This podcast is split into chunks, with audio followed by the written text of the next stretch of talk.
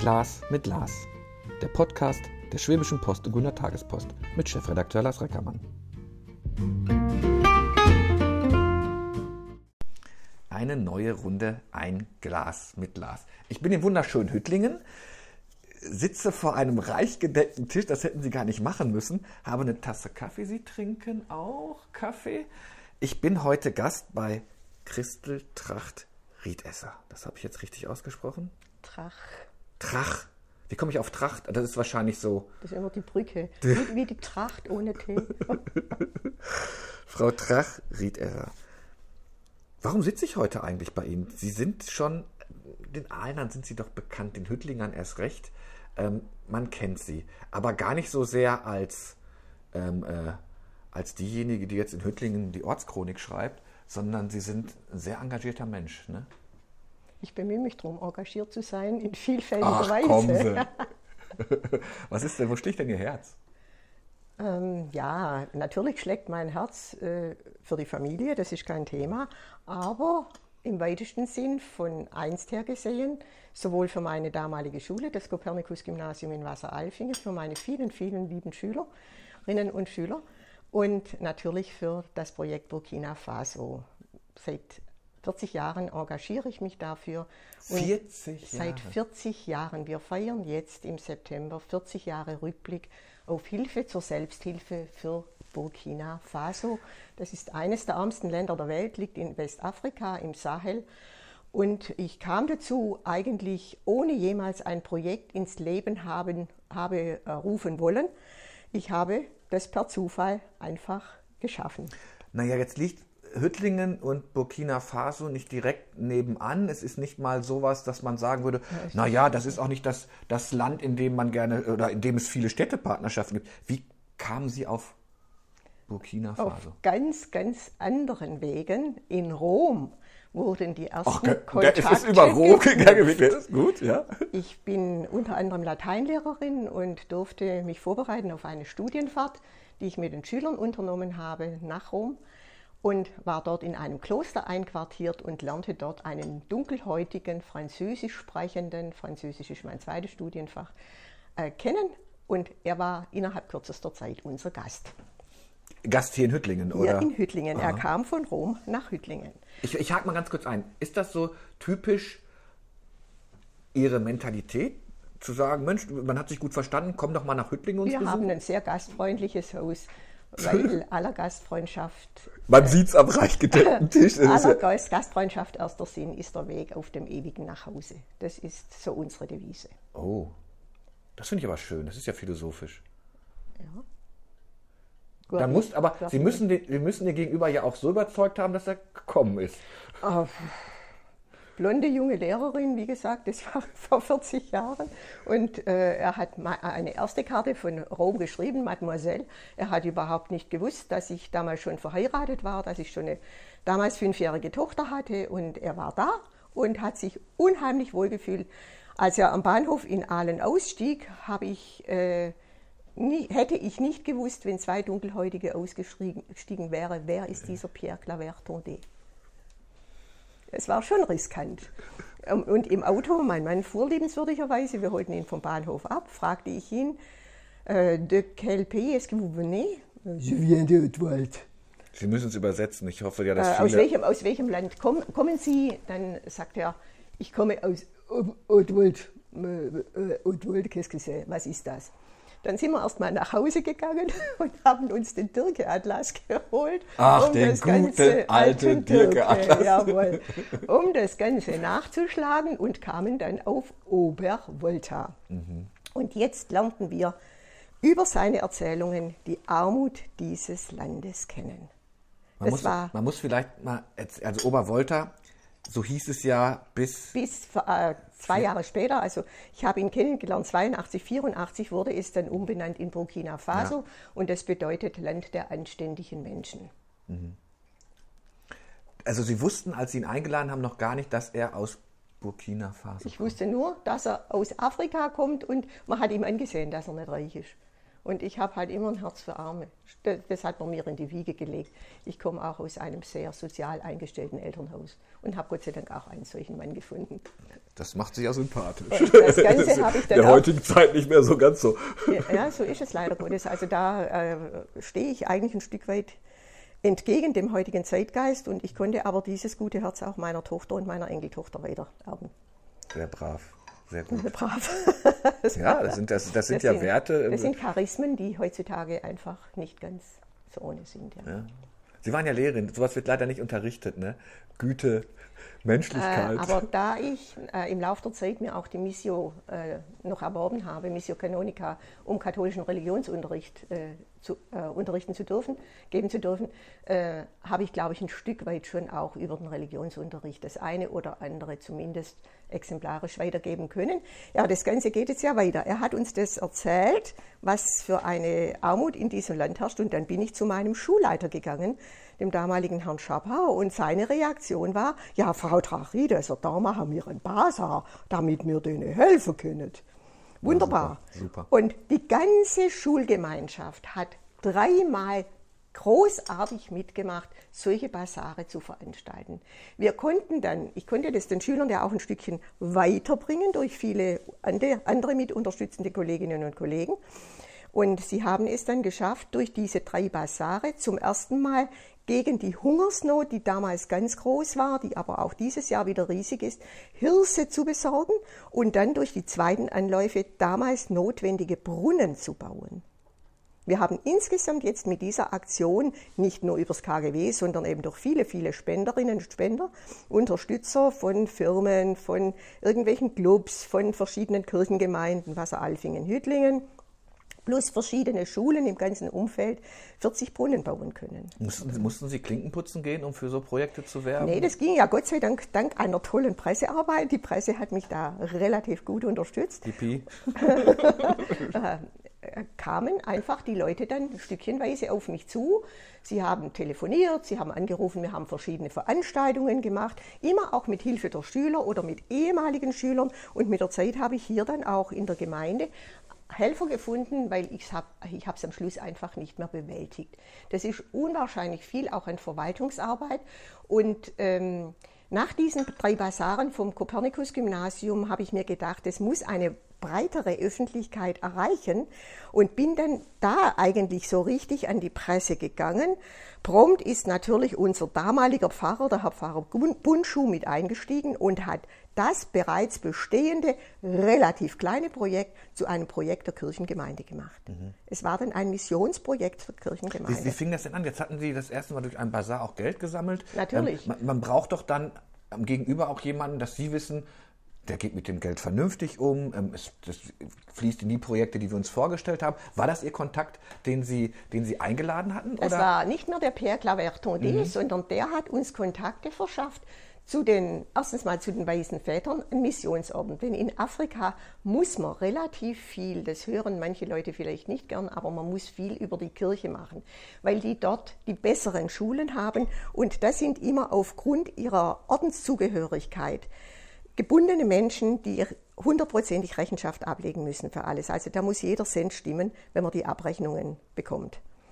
Und so hat sich da in Afrika zunächst ein Netz aufgebaut, also wie gesagt, über die weißen Väter. Dann kamen verschiedene Ordensgemeinschaften dazu, unter anderem auch die Brüder der Heiligen Familie, Frère la Sainte Famille.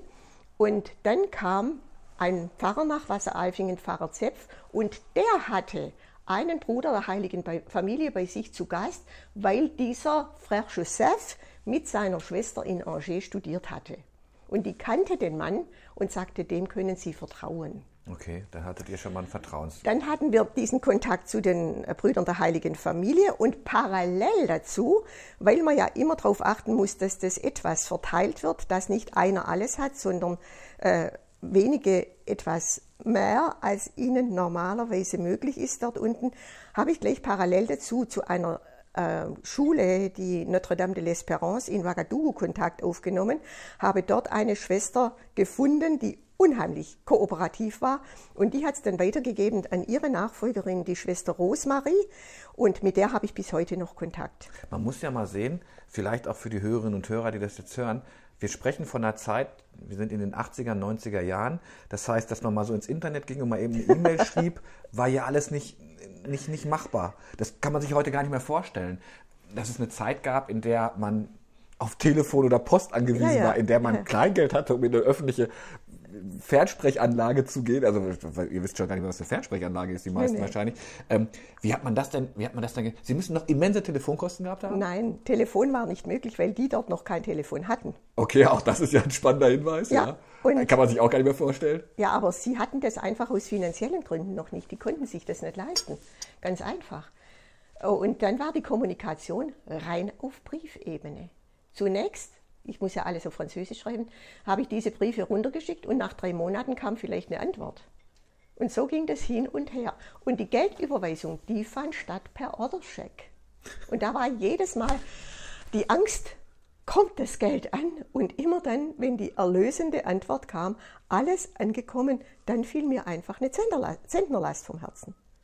Das kann man sich heutzutage, Nein, wie Sie sagen, überhaupt nicht Also ich kann es mir noch vorstellen, ich bin in der Zeit auch noch groß geworden. Ich habe noch immer die, die, die, ja. die 10, 10 Pfennigstücke, muss man ja sagen, auch für die Höhere, das war die Währung vor dem Euro, in den, in den, in den Münzsprechautomaten.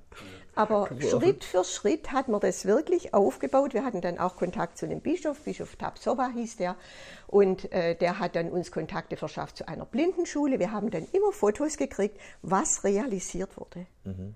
Und das war für uns der Beweis, weil ich kann aus gesundheitlichen Gründen nicht dieses Land bereisen. Waren Sie noch nie? Nein. Echt nicht? Nein, ich habe immer wieder Leute vor Ort. Ein Kollege war mal unten, dann ein ehemaliger Schüler, der ein Praktikum gemacht hat. Dann habe ich äh, mit verschiedenen Organisationen, die in der dritten Welt tätig sind, Kontakte aufgenommen und sie gebeten, dort immer wieder mal vorbeizuschauen, ob das alles in Ordnung ist, ob das alles läuft. Eine Dame, die hätte eigentlich das nicht machen dürfen, weil sie für andere Dinge bestimmt ist, hat mir geschrieben, Frau Drachriedesser, Sie können stolz sein, solche Projekte zu haben. Die sind unheimlich gut geführt und unheimlich in Ordnung. Ordnung. Denn sie mussten mir ja immer diese ganzen ähm, Finanzdokumente schicken, also die Finanzbücher, denn erst wenn das Geld richtig versorgt war, war das nächste zum Schicken möglich. Okay. Und das haben wir bis heute eigentlich so aufrechterhalten, obwohl heutzutage natürlich die Kommunikation wesentlich einfacher ist. Ja, wobei, wenn man sich, vielleicht müssen wir mal einmal so in diese Geschichte dieses Landes gehen, wenn man sich so anguckt, was da in den letzten, in diesem Anfang dieses Jahres, es gab einen Putsch, ähm, es ist eine der gefährlichsten und unsichersten Gegenden geworden jetzt, muss, muss man sagen. Also um das mal so einzuordnen. Ja, ja, ja, Viel, ja. der Norden, viele Dschihadisten unterwegs, ja. kleinere, kleinere äh, Clans, die, äh, die da versuchen, ihr Glück zu suchen oder auch Leute erschießen. Es sind unwahrscheinlich ja. viele Tote. Ein sehr gefährliches Land geworden mittlerweile. Ähm, da, Verfolgen ja. Sie permanent die politische Lage in Burkina Faso? Ja, so gut es geht und ich kriege ja von unten auch entsprechende ja. Rückmeldungen. Ich äh, löchere die Leute immer wieder, weil das Netz ist in Burkina Faso jetzt inzwischen viel, viel größer geworden.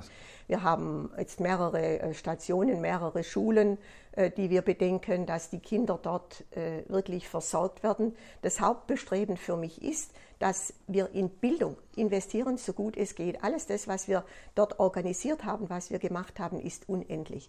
Wir haben äh, einen Kindergarten jetzt in letzter Zeit gebaut. Das können wir aber nachher vielleicht ja. noch besprechen. Aber das zu Ihrer Frage vom, vom Norden her. Kommen wirklich die Dschihadisten und äh, wer auch immer das sein mag, wer hinter den Putschen steckt, sie wollen, dass das Französisch als Landessprache, das sind ja 60 Ethnien und deswegen brauchen wir Französisch eben als Unterrichts- und Verwaltungssprache, dass diese abgeschafft wird, dass alles durch Arabisch ersetzt wird. Und da wehren sich natürlich die Einwohner dagegen und im Moment sieht es so aus, dass vom Norden nach Süden zwei Millionen Menschen auf der Flucht sind. Wir sind ganz arg im Süden tätig. Mhm. Unsere Tätigkeitsbereiche sind Kongusi, Ouagadougou, Kutugu, äh, Bobo-Dioulasso, Godin, Lilboré. Sind das Kreise, das sind, sind, das Regionen? Das sind Städte, Städte und, okay. äh, und, und Ortschaften. Meistens sind es solche Ortschaften, äh, die eigentlich die, äh, ja, möchte ich jetzt sagen, die Geburtsdörfer derjenigen sind, mit denen wir in Kontakt mhm. stehen. Deswegen äh, ist es immer gut, wenn hier auch da direkte Kontakte geknüpft werden. Natürlich wollen die auch dafür sorgen, dass sie ihre näheren Verwandten vielleicht ein bisschen unterstützen. Und wir haben deswegen auch Patenschaften ins Leben gerufen. Mittlerweile laufen 300 Patenschaften. Und äh, vor kurzem habe ich eine Rückmeldung gekriegt von einem jungen Mann, den wir vor äh, etwa 25, 26 Jahren hat es begonnen, unterstützt haben. Der ist mittlerweile Schulleiter geworden. Der hat wirklich Karriere gemacht und möchte jetzt noch seinen Master machen.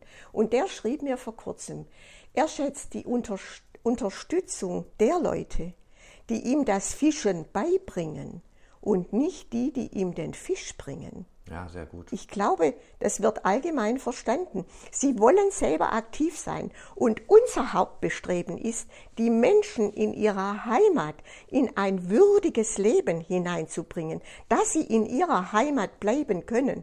Denn wenn sie fliehen, weiß der Kuckuck wohin, dann fühlen sie sich nicht mehr so verbunden. Es gibt, glaube ich, eine schöne Analyse, die auch mal gezeigt hat, wie, wie, wie, wie man mit Spendengeldern oder mit Entwicklungshilfe umgeht. Ist immer die Hilfe, die jemanden zur Selbstständigkeit macht. Also, ne, Sie haben es wunderbar, das ist ein schönes Beispiel. Ne? Zeig mir, wie ich angel und leg mir nicht den Fisch hin. Und da gibt es ja durchaus Analysen, die genau das sagen investieren Projekte. Im Idealfall tragen die sich irgendwann selbst, gibt den Menschen, das ist ja viel wichtiger, ein Selbstwertgefühl. Die wollen keine Bettler sein, die wollen arbeiten. Ja. Ähm, wenn, wenn man jetzt diese, diese, diese lange Zeitspanne und diese unglaublichen Projekte, Sie haben ja schon mal so angesprochen, was Sie, was Sie alles geschafft haben. Es geht ja nicht nur um Brunnen, es geht um Kindergärten, es geht, es geht um Bildung. Wenn Sie das jetzt mal so sehen und jetzt auf, merken Sie auf einmal, oder ich will es anders formulieren, wird es schwerer, heutzutage von Deutschland heraus für ein afrikanischen, für afrikanisches Land zu sammeln, weil die Leute sagen, naja, die Probleme sind weit weg. Wenn ich mir meine eigenen Probleme angucke, gerade in der heutigen Zeit, wo jeder links und rechts guckt, wird das für Sie schwieriger, ähm, ähm, die Leute zu sensibilisieren, auch sich in Burkina Faso zu engagieren? Äh, sagen wir mal, es wird nicht einfacher. Okay, ja. Aber ich glaube, dass die Leute, die für dieses Projekt ihr Herz schlagen lassen, wissen, dass sie Vertrauen haben können. Und dass wirklich, das ist ja heutzutage immer das Problem, kommt das Geld auch da an, wo es ankommen soll. Und ich kann offen sagen, ich werde ja auch ein Stück weit durch ein ganz, ganz großartiges Team unterstützt. Und wir versuchen, alles, was an Ausgaben für das Projekt eingebracht werden muss, aus eigener Tasche oder durch Geschenke zu finanzieren. Also wenn ich zum Beispiel Besuch kriege, sage ich immer, bringt mir bitte keinen Wein oder Pralinenschachteln oder Blumen oder sonst ja. was, sondern gebt mir was fürs Portokessel, dass ich alle diese Dinge damit finanzieren kann. Und die wissen, dass ich das nicht für mich verwende, sondern dass es wirklich dafür verwendet wird. Und damit kann man eigentlich sagen, es kommt wirklich alles direkt dort an. Ich frage mich immer, ob das heutzutage, das, was Sie auf die Beine gestellt haben, ob das heutzutage noch möglich wäre. Ich glaube, es lebt wirklich durch, durch Ihren Leumund, durch Ihr Engagement.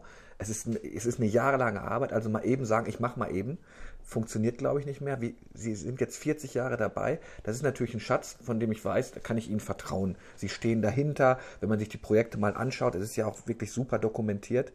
Ich frage mich immer, ob, heut, ob sowas in der, in der heutigen Zeit, wenn es nicht gerade ein Ukraine-Krieg ist, ob das in der heutigen Zeit noch möglich ist. Ich glaube, aber vielleicht kriege ich auch so viel mit als Journalist, dass die Leute egoistischer geworden sind, dass, ähm, dass es viel schwieriger wird für junge Leute, sich irgendwo zu, zu nicht zu engagieren, sondern diesen, diesen, diesen, diesen Leumund zu haben. Sie stehen, also das ist, da sind sie eine Marke geworden. Ähm, ja, das ist schlau ist es dann ja auch zu sagen, ich, ich brauche ein Team. Das Schlimmste wäre ja, wenn, ähm, ähm wenn Sie mir sagen, ich ziehe mich aus dem Projekt zurück. Dann glaube ich, wird das, wird das schwierig werden, weil natürlich, das ist so wie hip, ne? dafür stehe ich mit meinem guten Namen. Ähm, ähm, ich weiß nicht, ob das, ob das, muss ja auch heute nicht Thema unseres Gesprächs sein, aber ich frage mich immer wieder, ist das in der heutigen Zeit möglich? Ich sehe so tolle Projekte hier auch auf der Ostalb, die gestemmt wurden, aber ich sehe, was für eine Arbeit da drin steckt, wie viel, wie, wie das mit Leuten verbunden ist, die sich reinknien. Ob das, ob wir Menschen heutzutage noch so, ich wundere mich gerade selbst darüber, dass ich bin eigentlich sehr ein Optimist, ein sehr optimistischer Mensch, dass ich so manchmal an den Menschen zweifle. Aber vielleicht liegt es also daran, wir kriegen ja permanent so all das mit, was so in den sozialen oder asozialen Medien mal so von sich gegeben wird wo ich manchmal denke, ah, da kannst du noch so eine gute Idee haben. Irgendeiner redet das immer schlecht oder nicht schlecht. Von daher ist das, ist das wirklich unschätzbarer Wert, den Sie da leisten. Fällt es schwer denn, ähm, sind, sind die, ist das Engagement gleich hoch geblieben, die Spendengelder, die Sie bekommen, die Einnahmen, die Sie bekommen? Ähm, Äh, es gab äh, Hochsaisons und mhm. es gab auch solche Zeiten, wo es dann eben weniger wurde. Hatten Sie das, mal Angst um das Projekt? Nein, okay. nein, gar nie. Und ich, ich glaube auch, dass es weiterleben wird, auch wenn ich mich aus gesundheitlichen Gründen einfach mal schlichtweg zurückziehen muss. Und ich glaube auch, äh, wenn ich meinen Mann nicht an meiner Seite gehabt hätte, nicht die Familie an der Seite gehabt hätte, die Kirchengemeinden und so, dann hätte ich vielleicht diese Kraft auch gar nicht bekommen. Denn es war verbunden mit sehr viel Verzicht, mit sehr viel Freizeit, die ich dafür in Anführungszeichen geopfert habe. Aber ich habe es gern gemacht und ich freue mich halt auch heute noch, wenn ich zum Beispiel mit ehemaligen Schülern in Kontakt bin, die erinnern sich an die Basare und viele dieser ehemaligen Schüler sind Paten oder mhm. Patinnen und wollen die Kinder dort unterstützen. Wir machen diese Patenschaften ja jetzt auf einer anderen Schiene, wie das früher war. Unter Patenschaft hat man halt immer verstanden, eine Begleitung von der Grundschule bis zum Abitur. Machen wir nicht mehr. Wir machen diese Patenschaften nur noch jeweils für ein Jahr weil diese ganze Fluktuation im Land uns nicht garantiert, dass wenn wir das Schulgeld bezahlen, dass das dann auch wirklich dem Kind zugutekommt, weil das Kind ja vielleicht jetzt irgendwo anders hingegangen sein kann. Ja, ja. Und deswegen wirklich diese kurzen Zeitabschnitte, immer in Trimestern wird es abgerechnet. Wie, wie, viel Geld haben Sie schon bewegt? Gibt es da so eine Summe, wo Sie mal so. Die möchte ich nicht nennen. Mhm. Weil da kommt vielleicht so ein Snyder auf oder. Und sagen, okay, die ist, haben schon genug. Ist, ja, ja, ja, es, ja. Ist, es ist auch äh, relativ. Äh, nicht jeder kann beurteilen, was in so einem Land nötig ist, wofür. Und die haben ja französische Schulsystem und das bedeutet, die müssen von der, vom Kindergarten an Schulgeld bezahlen. Und wenn ein Bauer, der seinen Acker bestellt, über 80 Prozent der Bevölkerung dort leben in der Landwirtschaft, äh, oder bearbeiten Äcker, wenn der 20 Euro im Jahr als Positivum erwirtschaftet, dann kann der kein Schulgeld bezahlen. Und wir sind deswegen auf diese Projektpatenschaften übergegangen. Wir haben jetzt beispielsweise ein Kind unterstützt, dessen Papa einen Hof hatte. Der hat schlechte Ernte gehabt. Also haben wir gesagt, das Kind soll in die Schule weitergehen können. Im nächsten Jahr hat er aber gute Ernte erwirtschaftet, während sein Nachbar nichts hatte. Und somit hätte der Reiche noch etwas bekommen, während der Arme nichts bekommen hat. Und vor Ort habe ich jetzt äh, vier gute Kontaktpartner, Frère Bonaventure, Frère Julien, René Milogo und Sir Rosmarin, zusammen mit Olive und Aristide, das sind also so die Hauptverteiler, die ihrerseits ganz genau vor Ort entscheiden, welches Kind braucht es. Schwester Rosmarie ist teilweise in den Busch gegangen, um förderungswürdige Kinder zu finden. Die hat auch unwahrscheinlich viel an Selbstwert letzten Endes ihr Leben teilweise riskiert, um dort die richtigen Kinder zu finden. Wissen Sie, und wenn Sie solche Kontaktpartner vor Ort haben, dann gibt Ihnen das unwahrscheinlich viel Kraft. Klingt nach, jetzt, wenn das unabhängig jetzt vom afrikanischen Land ist, es klingt natürlich nach der heilen Welt. Genauso sollte es ja sein. Wenn, ich, wenn es mir gut geht, teile ich. Wenn es mir schlecht geht, hoffe ich, dass jemand mit mir teilt. Mhm. Das ist natürlich so das, das Traumszenario. Sie scheinen das ja ein Stück weit verwirklicht zu haben, zumindest da unten, wenn, wenn jemand da drauf guckt. Wie oft haben Sie denn, wenn Sie jetzt jüngster Zeit davon sprechen, den Satz gehört, naja, aber meinem Nachbar geht es auch schlecht. Also ich komme immer wieder auf diesen Egoismus zurück, der, den, den ich meine auszumachen. Ne, mir es ja auch schlecht. Ähm ich habe vor kurzem eine große Reportage gemacht über die, über die Tafel. Da wird man, also wenn man mit einem etwas besseren Auto vor eine Tafel vorfährt, wird schon in Frage gestellt, ob man überhaupt tafelberechtigt ist. Ich denke mir, ich, ich, weiß gar nicht, wo er das Auto hat. Vielleicht ist es auch geliehen. Will sagen, wir sind, wir sind so schnell dabei zu sagen, na ja, mir geht es auch schlecht. Und warum sollte ich denn in einem Land, in dem ich keinen kenne, was machen? Müssen Sie die Gespräche führen? Oder sagen Sie, die will ich gar nicht führen, weil ich, ich habe mein Netzwerk und das, das, das funktioniert? Mhm. Oder hören Sie das öfter schon? Solche Gespräche führe ich manchmal, leider. Und ich versuche zu überzeugen, indem ich sage, man hört ja immer, bei uns in Deutschland gibt es ja auch viele Arme. Was ist arm? Arm ist eine Definitionssache. Hm. Und äh, ja, wenn ich merke, ich stoße auf Granit oder wenn sich jemand versucht, vor mir äh, äh, äh, zu rechtfertigen, ich bin da und ich bin schon da und ich bin schon da, interessiert mich ja nicht. Ähm, ja, dann muss ich einfach sagen, wer will, der kann, es wird niemand gezwungen. Wie stelle ich mir dann, ähm, ähm, ähm Sie sind keine Lehrerin mehr? Leider nicht. Verraten Sie uns ich das Alter? War, nein, äh, ich, ich, war, ich, war, ich war Lehrerin mit Leib und Seele und ja. würde heute eigentlich noch gern unterrichten, ja. Ähm, jetzt, jetzt, jetzt ist den Unterricht, man kommt nach Hause, muss den nächsten Tag vorbereiten. Wie, wie viele Stunden haben Sie für, für diese Projekte? Sie haben ja gesagt, es war sehr enthaltsam, Familie musste mitmachen. Haben Sie mal überschlagen, wie viel Sie in diese Projekte in Burkina Faso, ohne je da gewesen zu sein? Stundenmäßig investiert ja. habe, das kann ich nicht. Ich weiß nur, dass ich sehr oft einen 16 bis 18 Stunden Tag mhm. hatte und davon war ein Großteil für die Schule natürlich und alles, was ich an Freizeit hatte, habe ich dann in diese Übersetzungsarbeiten oder was auch immer äh, gesteckt. Ja, und ich sage nur mit Unterstützung vieler ob das jetzt mein Mann war oder die Tochter oder dann auch Fremde mit der Zeit, die das gemerkt haben, wie das vorangeht. Ein Vater zum Beispiel von einer Schülerin hat die Initiative gehabt, beziehungsweise die Idee, machen wir doch Patenschaften. Das war ein Vater, der das ja. angeregt hatte. Die Frau Schuster von der Metzgerei Schuster hat die erste Patenschaft damals übernommen. Ich finde es so toll, dass die bis heute, wo die Frau Schuster leider schon verstorben ist, bis heute Patenschaften unterhalten, die Familie. Wissen Sie, und das sind dann Langzeitpatenschaften, die über ganz, ganz lange Zeit unendlich viel Gutes da unten gemacht haben. Wussten Sie, als Sie anfingen, dass das, dass das eine, eine, Lebensaufgabe wird? Nie und nimmer. Ich wollte nie ein Projekt ins Leben rufen. Ich bin da richtig hineingewachsen, hineingeschmissen worden. Und ich sage mal, ich bin eben, äh, ich bin ja religiös entsprechend eingestellt, dass mir irgendwo gelenkt und geleitet wurden. Ohne Gottes Hilfe wäre das nie gegangen. Und ich möchte einfach, und das ist auch unsere Lebensdevise geworden, für uns beide, wir möchten das Evangelium leben und nicht nur darüber reden. Und was ihr dem geringsten meiner Brüder getan habt, das habt ihr mir getan. Und in allem, was wir unternommen haben, an Festen oder sonst was, wir wollten nie Geschenke. Wir haben immer gesammelt. Und ich glaube, das hat auch die Menschen, wenn ich dann berichtet habe, das erste Mal haben wir ein, ein Bildle von drei Waisenkindern durch äh, die Reihen gehen lassen. Sie glauben nicht, wie offenherzig und großherzig die Menschen waren. Und von diesen drei Kindern, die an einem runden Geburtstag unterstützt wurden, habe ich jetzt eine Rückmeldung bekommen. Der Ismael, der hätte nie eine Schule von ihnen gesehen, genauso wenig wie seine Schwestern. Der hat jetzt einen Bauernhof mit mehreren Kühen. Und ein Rind in Burkina zu haben, bedeutet ein reicher Mann zu sein. Seine Schwester Christelle ist Lehrerin geworden und seine dritte Schwester Assumpta ist Physiotherapeutin. Und alle können so viel erwirtschaften, dass sie ihre Familien ernähren können. Und das ist dort nicht selbstverständlich. Wenn, wenn, wenn Menschen so, so, sozial engagiert sind, wie Sie das sind, gibt es ja oft mal so einen Punkt, wo man fast in Panik verfällt, weil man nicht allen helfen kann. Man möchte ja viel mehr machen und stellt dann fest, na, es gibt immer, es hört ja nicht auf. Sie sind ja nie fertig. Es sagt ja nie jemand, ähm, den Ort, den Sie sich jetzt oder die Stadt die haben, super, das ist, da, da läuft jetzt alles. Es endet ja nie. Verzweifelt man da nicht zwischendurch, manchmal, weil es immer weitergeht? Manchmal schon.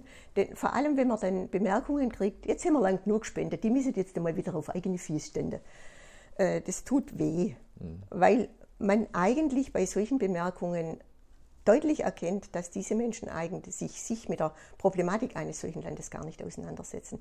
Denn das ist eine junge Generation, die muss sich ja Schritt für Schritt aufbauen. Und wir müssen immer wieder neue Projekte ins Auge fassen. Das haben wir jetzt gemacht, ein Analphabetenprojekt, weil die Menschen ja dort zu 80 Prozent auf dem Land nicht in die Schule gehen können, weil sie das Geld nicht haben.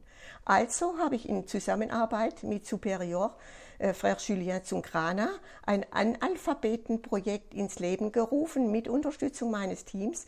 Und da werden jetzt Menschen alphabetisiert, in Anführungszeichen Familien. Die werden von uns mit Maschinen und mit Handwerkszeug unterstützt und die werden als Multiplikatoren in die Dörfer geschickt, dann, um dort ihr Wissen wieder an Analphabeten weiterzugeben, dass die auf die Art Ackerbau, Viehzucht und auch Handwerk lernen. Es sind also ganz verschiedene Branchen damit ausgerüstet worden. Das sind Klempner oder Maurer oder Schreiner, einfach Handwerksberufe, die man vor Ort braucht. Wir dürfen nicht nur in das hohe Bildungswesen rein. Natürlich, wer begabt ist, soll gefördert werden. Und ich gehe jetzt von René Milogo aus, mein Hauptkontaktpartner, jetzt den wir dann, äh, nachdem wir hier 2017 die Miseria-Aktion ausrichten durften, den habe ich kennengelernt. Und ich habe eine Wut gekriegt damals, dass die uns nur einen äh, Mann schickten, der mit der Milchwirtschaft sich auskennt und keinen Bischof.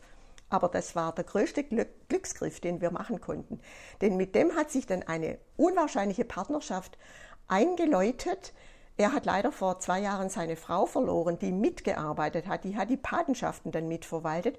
Und er hat fünf Kinder und seine fünf Kinder, die dürfen alle miteinander jetzt in eine höhere Schule gehen.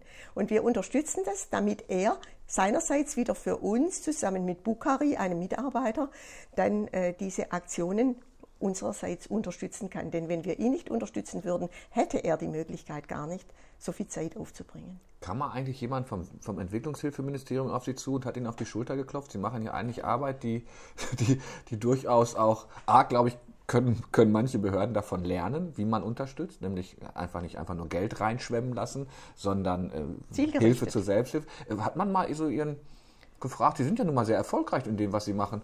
Gab es da schon mal Kontakte, wo gesagt wurde, Dankeschön, das ja, ich wurde 2009 mit dem Bundesverdienstkreuz ausgestattet. Okay, man hat es zumindest wahrgenommen. Äh, man ja. hat es wahrgenommen, aber äh, ja, mh, gut. Also ich weiß, als ich ähm, in der Schule wurde das, zumindest auf die Penne, auf die ich ging, nie in dieser Form gelernt. Ich hatte dann im, im Politikstudium einen Professor, der damals schon gesagt hat, ähm, wie, die größte Bedrohung für, für, für, für, westliche Länder oder sowas, das werden, werden nicht Waffen sein. Das werden irgendwann ähm, äh, schlimme Diktatoren sein, die mit der wahre Mensch handeln. Also wenn Menschen so verzweifelt sind, dass wir die Grenze öffnen. Wir haben es erlebt. Das war ja vollkommen richtig. Das war in den 90er Jahren. Heutzutage, heutzutage wird, man muss es ja fast sagen, mit Menschenhandel Geld gemacht. Ne? Ich mache meine Grenze auf oder ich lasse die Grenze zu, gib mir Geld. Dass das Geld dann meistens in irgendwelchen ähm, äh, dunklen Kanälen versickert ist, ist was anderes. Jetzt mussten Sie aber doch sicherlich, wenn Sie gesagt haben, es geht um um Burkina Faso, ganz vielen Leuten auch erstmal erklären, wo das Land liegt. Ich kann mir nicht vorstellen, dass vielleicht sind die, sind die Ostelbler ja so äh, geografisch versiert, dass sie sofort äh, sowas einschätzen können. Ähm, mussten Sie auch immer so ein bisschen Geografieunterricht machen und politische, politische Situation? Äh, die Politik haben wir weitgehend rausgelassen, mhm. weil das ist ein sehr heißes Eisen.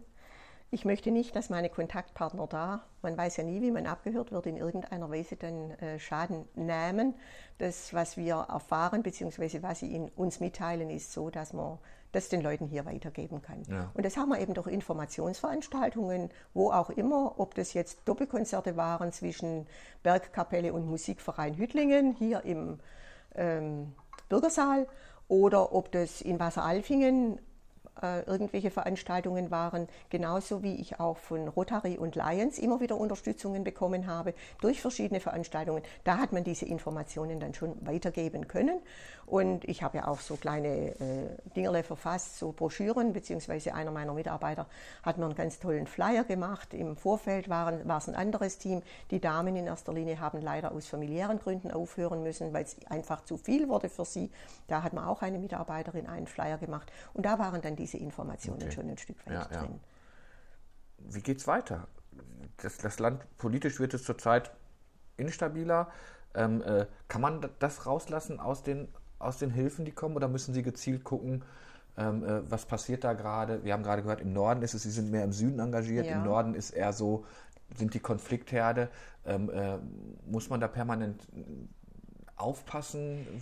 Ja, wir versuchen eben bei unseren Projekten aufzupassen. Wir sind jetzt ein bisschen davon abgekommen, irgendwelche Dinge zu bauen, also zu mauern. Mhm. Hoch, hochziehen, ja, weil wir ja nicht wissen, wenn, wenn irgendwann denen mal einfällt, das schlagen wir zusammen. Mhm. Auf gar keinen Fall, sondern wir möchten in erster Linie in Menschen investieren, dass die Menschen Bildung bekommen. Das habe ich auch meinen Schülern schon immer gesagt am Kopernikus-Gymnasium. Was ihr im Kopf habt, das kann man euch nicht nehmen. Aber was ihr an Materiellem euch angeeignet habt, das kann man euch nehmen. Gucken Sie denn, Sie sagen, wir lassen die Politik raus. Ich muss trotzdem einmal so in die Politik rein, weil ähm, äh, nicht weit entfernt von Burkina Faso ist Mali. Mali ist das, das Hauptangriffsland. Eben, und mir, mir kommt es vor, als wenn sich alles darauf konzentriert. Viele Hilfe. Ich habe einen kritischen Text gelesen, wo gesagt wurde, ähm, äh, die Bundeswehr ist sehr in Mali engagiert, die sollte sich vielleicht aber auch mal in Burkina Faso zumindest mal ähm, deeskalierend einbringen. Warum konzentriert sich alles nur auf Mali? Ähm, äh, sind das so Diskussionen? Ähm, wahrscheinlich, wenn, wenn, wenn Sie Hilfsgelder geben, möchte Ihr, Ihr Adressat das ja gar nicht wissen, der möchte einfach der möchte helfen. Ja, Und die, die helfen wollen, die, die vertrauen. Und äh, ich habe neulich auch eine lange Diskussion gehabt am Telefon. Das war ein Herr, der hat eine relativ große Summe aus Dankbarkeit gespendet. Und ich habe ihm dann gesagt, wofür das Geld in unseren Augen sinnvoll wäre, einzusetzen. Er war voll und ganz damit zufrieden. Es war nämlich, und daran arbeiten wir jetzt auch, eine Nähschule einrichten. Das heißt, wir haben die Räumlichkeiten und das ist wieder für Mütter gedacht, die eben weder lesen noch schreiben können, damit sie das nähen können. Denn die Burkiner, das ist ein Volk, die sind im Prinzip sehr auf ihr Äußeres bedacht. Wenn sie sich fotografieren lassen und keine guten Kleider haben, dann leihen sie sich Kleider aus, um eben gut auf dem Bild auszusehen. Und diese Mädchen, die sollen jetzt äh, sechsmonatige Lehre machen. Sie kriegen die Nähmaschinen und kriegen diese Nähmaschinen dann mit, dass sie damit ihre Familien weiterbringen.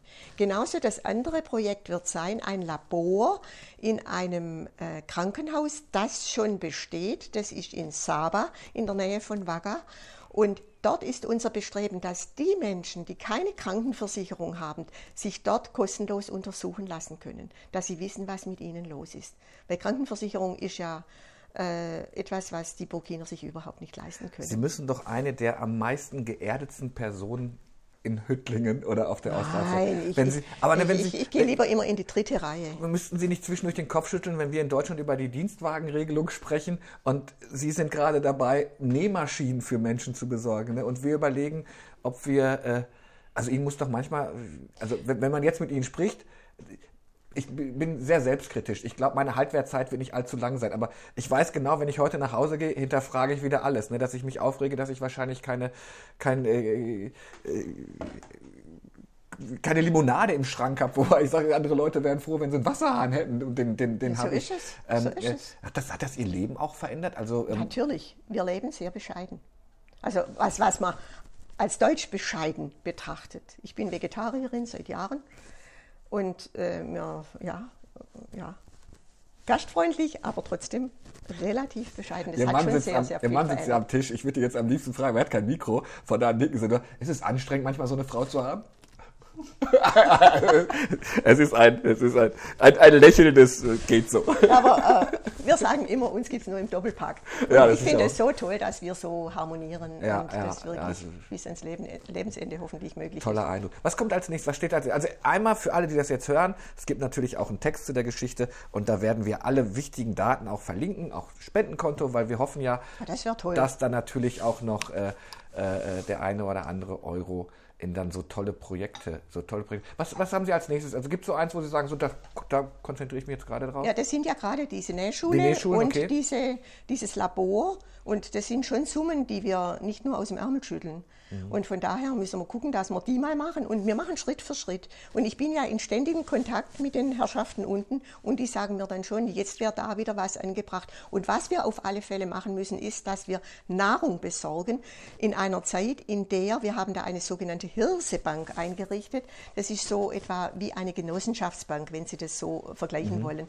Die Bauern, die Hirse ernten, wenn sie was ernten. Dieses Jahr können sie fast gar nichts ernten. Äh, Ja. Oh, ich heb's mal dran, kein Problem. Äh, Milogo hat ein, hat ein äh, Maisfeld, er hat keinerlei Mais einfahren können dieses Jahr. okay. Und äh, für alle, die die ernten, die können dann zu einer bestimmten Zeit dort einlagern und dann, wenn nichts mehr da ist, wird es mit Hilfe unserer Unterstützung an die weitergegeben, die gar nichts haben. Das heißt also, es wird wirklich für die Bitterarmsten, für die älteren Menschen, die teilweise von zu Hause als Sorcière, als Hexe verjagt werden, weil man nicht mehr, keine Nahrung mehr für sie hat, denen lassen wir dann aber auch heimlich bei Nacht Reis, Mais, Hirse zukommen. Da sind unsere Kontaktpartner vor Ort und besuchen diese Menschen bei Nacht. Wie sehr schmerzt es Sie, dass Sie noch nie da waren? Will man sich das nicht mal, also wenn man sich, wenn man sein, sein, sein Leben da reinsetzt, ähm, so, so irgendwie einmal, einmal gucken oder sagen Sie, durch die heutige Technik bin ich ja, ich, kann ich quasi vis-à-vis sein. Einmal so, so das Land riechen. Also ja, die mir geht es um schmecken. das Olfaktorische, das, das fehlt natürlich, aber ich hatte einen Bruder, der ist leider im Jahr 2011 verstorben, der hatte seinerseits auch ein Projekt in Nairobi und der ist runtergefahren und der hat zu mir dann gesagt, Schwesterchen, das würdest du psychisch nicht verkraften. Und Okay. das war auch, glaube ich, eine gute Warnung, weil ich bin ja überhaupt nicht sensibel, wissen Sie. Äh, und ich sage mir, lieber bin ich hier gesund und kann hier weiterhelfen, als dass ich da unten bin und vielleicht meine Gesundheit absolut riskiere und dann ist es aus. Was für eigentlich, wir, wir haben ja gesagt, dieses Glas mit Glas geht halbe Stunde. Wir sind natürlich drüber, aber es ist natürlich hochspannend, Ihnen zuzuhören. Ich versuche mal so ein Schlusswort zu formulieren. Ähm, eigentlich, was Sie aufzeichnen und wie Sie, mit, wie, wie Sie in Projekte und in Menschen gehen, ist ja eigentlich die, die Idealvorstellung von, von, zusammen, von Zusammenleben, von Gemeinschaft, von sozialem Engagement helfen, nicht einfach um irgendwie jemandem was zuzugeben, sondern zu gucken, wie kann eine Gemeinschaft organisiert werden. Also ich fand das ganz toll, was Sie gerade gesagt haben. Wenn, wir machen es auf Trimester oder auf Semester. Wenn es einem besser Trimester. geht, kann er es vielleicht selber machen. Mhm. Das setzt natürlich auch immer die Bereitschaft der Leute voraus, ähm, nicht irgendwann dazu verfallen, indem es ist ja angenehm, es, es, kommt jeden Monat der Scheck und dann. Das wollen wir vermeiden. Ja, genau das, wollen wir vermeiden. Ja. Was wir, glaube ich, lernen müssen, ist, dass es, dass es diese Armut gibt, dass es Leute gibt, die nichts zu essen haben. Das kann man, also ich, ich wäre ja heuchlerisch, wenn ich sagen würde, ich kann mir das gut vorstellen. Das kann ich mir überhaupt nicht vorstellen. Nie. Es ist immer irgendetwas da. Also das Einzige, was, was ich mal sage, ich reg mich auf, wenn keine Butter dabei ist, aber ansonsten könnte ich mir immer eine Wurst drauflegen. Dieses Koordinatensystem, also wenn das das Gespräch was gebracht hat, und das ist, Sie haben das ganz toll erklärt, das wird ja schon helfen. Dann müssen wir zusehen, dass es so viel Armut gibt, dass man, man könnte natürlich immer was man machen. könnte immer und ich weine oft, weil ich nicht mehr helfen kann. Ja, ja. Ah, ich glaube, da müssen Sie sich wirklich, man sollte, da sollten lieber so andere Behörden mal links und rechts äh, gucken. Wir urteilen nicht über andere. Und unsere Devise ist, es ist das Herz, das schenkt. Die Hände geben nur her. Ja. Und unser Spruch für Burkina Faso ist, Wati Songo, gemeinsam sind wir stark. Ja, was für ein schönes Schlusswort. Also es hat mir sehr viel Spaß gemacht. Ähm, wie gesagt, guckt bitte bei uns nochmal auf die Homepage, da steht dann drauf, ähm, wo ihr spenden könnt, da sind die Spendennummern drauf. Ähm, äh, man kann, Sie haben das sehr gut dokumentiert, man kann sich vieles, vieles anschauen. Wir werden natürlich auch dann auf unserer Homepage verlinken auf die jeweiligen Seiten. Da gibt es dann alle Informationen. Ähm, äh, mir hat das sehr viel Spaß gemacht bei Ihnen. Das was, was sehr wichtig Gespräch. wäre, wenn Spender eine Spendenbescheinigung brauchen, mögen Sie bitte Ihre Adresse angeben. Denn äh, Spender zu suchen ist sehr, sehr mühsam. Ja. Und die Spendenbescheinigung, die stellt die Kirchengemeinde aus, weil ich als Privatperson das nicht machen darf. Das machen wir auf jeden Fall. Das war ein Glas mit Glas. Ich war bei Christel Trach. Riedesser. Riedesser. In Hüttlingen. Ähm, alle Folgen, ein Glas mit Glas, gibt es auf unserer Homepage. Ihr wisst, wo ihr das ankommt. Vielen Dank, dass ich bei Ihnen sein durfte. Es hat mir sehr viel Spaß gemacht. Ich danke Ihnen, dass Sie sich die Zeit genommen haben. Ich glaube auch im Namen meines Mannes.